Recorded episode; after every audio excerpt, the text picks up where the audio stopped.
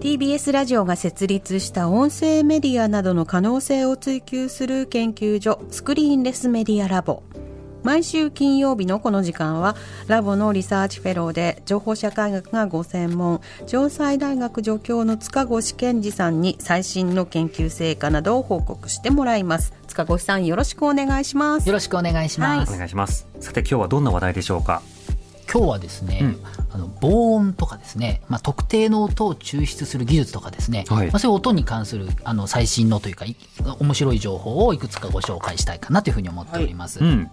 まずあの防音なんですけれども、はい、この、まあ、騒音の問題ですよね。その音がいろいろうるさいと、ね、それであのメンタルに問題が抱えてしまうんだということはあのいくつかあのこのコーナーで何回か紹介してるんですけれども、うん、かなりですねメンタルヘルスに悪影響を与えるだけじゃなくてずっとあのこうかなり道路にねあのうるさいところに面していると高血圧とか心臓発作脳卒中なんかのリスクがあるということも分かっているということです。うん、で人の会話って一般的に60デシベルぐらいだと言われていて45デシベル以下になると、まあ、静かというふうに感じるということなんですね、はい。うん、えー、なんですけれども夜間でもですね40デシベル夜間で40デシベルを超えるような音の環境に長いこといるとですねかなり影響はあの悪影響が与えられるということで、これも前に紹介したんですけどやっぱり心臓とか血管とかダメージ当たったりとか睡眠障害になったり記憶障害とかあのいろんな影響が与えられてしまうということなんですね。でこれまた特にですねやっぱりアメリカとかあのヨーロッパの研究もあるんですけれどもどうしてもあの低所得のえー、方とかですね、まあ、そういうあの人たちの住居環境は騒音が多いということが、まあ、大体出てくると。いうことなのでやっぱそれがこう経済的な問題とかであの騒音リスクも高くなっちゃうところも分かっているのでなかなか難しいんですけれども、うん、例えばこれも前に紹介したところだと防音対策防音研究ということでえーと、去年の6月にイギリスの研究チームが紹介したところではガの羽ですね。があのガですね。羽あのあれはですねあの吸音材の役割をあの担うということで最大で音波87%ほどカットできたなんていう研究もありまして、うん、あのガの羽をねあの利用してとか、まあ、それに同じような構造を作るっていうこともねあのあるとかいう研究もあったりとか、まあ、これも前に紹介しましたけど結構 DIY であの自分の家の防音をねいろいろやるっていうことで、うん、結構大学の学生さんとかがやってみて1万3000円ぐらいで結構デシベル20とか下げられたなんていうこともあったりとかいろいろあるんですけれども、うん、今回はですね、えっと、今年の10月10日ちょっと前ですね。もう最近なんですけれどもフランスリール大学とギリシャアテネ,、えー、アテネ国立工科大学の研究チーム。こちらがですねピンポン玉を利用した、はい、えー、主に低周波の騒音を吸収する吸音材のあ研究論文っていうのを発表してるんですね。低周低周波って要するにまあ低い音ということで、うん、グーとかあのドッドッドッドっていうような音とか、まあ、車とかずっとあると思うんですけど、そういうもの、ね、のね音とかね、うん、そうですね。みたいな、そういわゆる高い音というよりかは低い音を吸収してくれるということでこの吸音の原理はですね、えっと、ピンポン玉をですねヘルムホルツ共鳴器というにあの使用するということなんですね。これ知らないですよね。ヘルムホルツ共鳴器って僕も正直初めて知ったんですけれども、はい、簡単に言うと空き瓶とかに息をふーって吹くと、はいはい、音ボワッと大きい音出ますよ、はいはいはい、ボーって出ると。よく遊んだ。でその息を吹き込むと内部で空気が共鳴して、うん、それで音がボーっとなるようなシステムということで、うん、あのオカリナとかホイッスル、うん、ね。あれも基本的にあの息を吹き込むことで共鳴する音が鳴るということなんですね。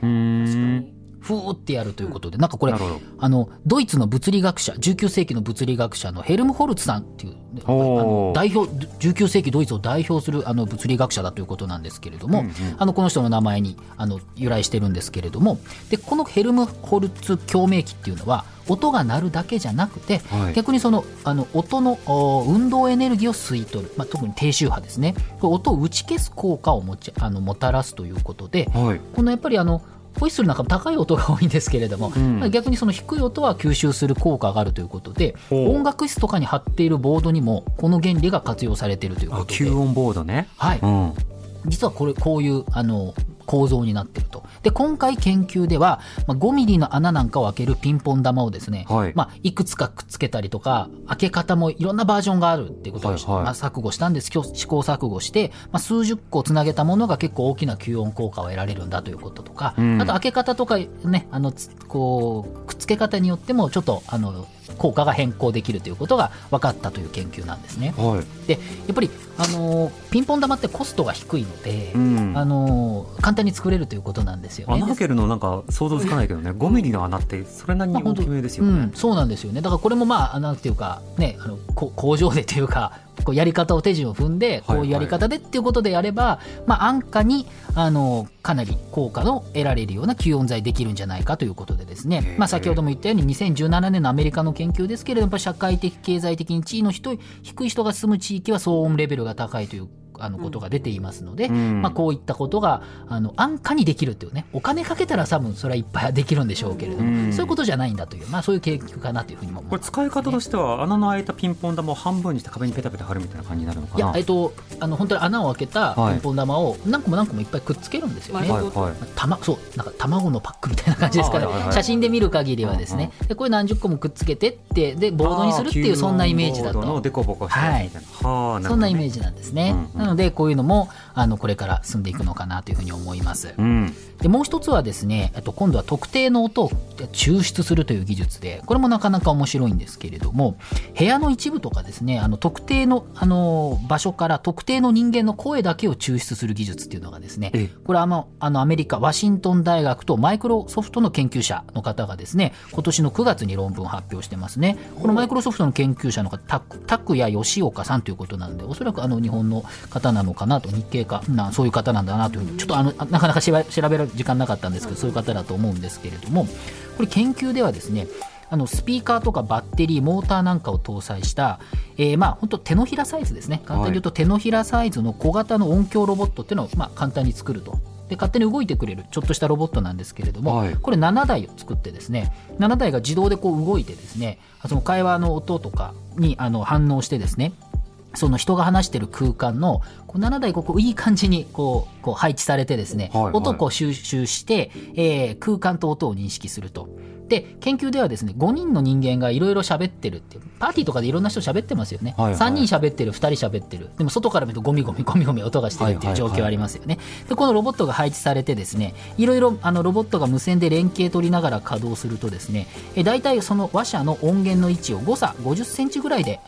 特定するということで、うん、で、特定の話者の会話だけ抽出するということが可能になったという、まあそういう研究なんですね。あじゃあ、賑やかな中で塚越さんが喋ってることだけを抽出して、うん。でそれを録音したりとかそうですね。この部分だけ文字起こしたりとか。そうですね、まあ、いわゆるカクテルパーティー効果なんて言いますけれどもい。ろいろ喋っていても自分の声とかなんか喋って聞こえてくる私を呼ぶ声が聞こえるとかあると思うんですけれども、はいはい、ゴミゴミしてる中でもコンピューターがいろいろこうなんていうのかな判断してくれるという、まあ、そういう技術なんですね。なので今チキさんおっしゃったみたいにまああのそういったこう後でこう音をね録音しておいてこの部分だけとかっていうことができるようになるということで、はい、まあ、特にあのロボットを動かせますので、うん、この研究はリアルタイムで動く会話空間あの動いてくれるので、まあ、それでこうあの決められた場所だけじゃなくて、いろいろ動いてくれるっていうところがなかなか面白い点なのかなというふうにも思うわけですね。はい、どうやって使うんだろう？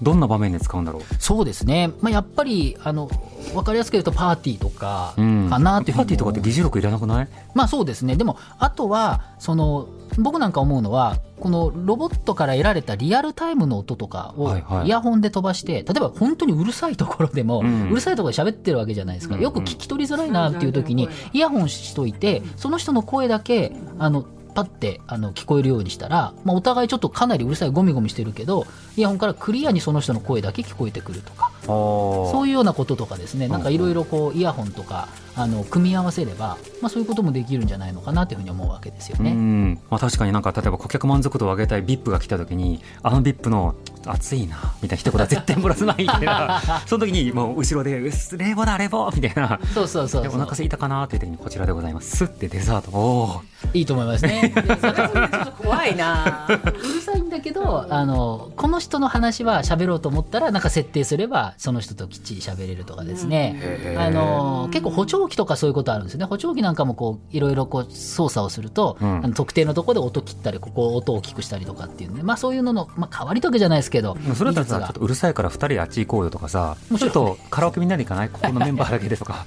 それもまああるとは思うんですけれども、こういう研究はですね例えば2018年にもうあの NTT がですね、えっと発表したりとか、うん。その複数人の会話からあの特定の音をあの抽出する技術とかっていうのもあったりとかですね。このなんか音をと抽出する技術とっていうものは、まあ、結構あの研究が進んでいてそう聞くと必要かも雑踏の中で電話かかってる時にノイズとかをカットしてその人の声だけをよりクリアにするとかもできるわけだね基本的にはそういうことなんですね。なのであ、防音といいますか、必要な音とそうじゃない音、音はいっぱいあるので、うんそれを区別してくれるような技術として、あの、今申し上げたようないろいろな技術があるっていうふうに考えていただけると、まあいいんじゃないのかなというふうに思うわけです、ね。なるほど。ねこういったことでいろいろね、あの、音も、あの、進んでる。進んでいるうというと、ん。ね睡眠の時の音対策がもっと進んでほしいなって思ってます。それは本当に私も思います。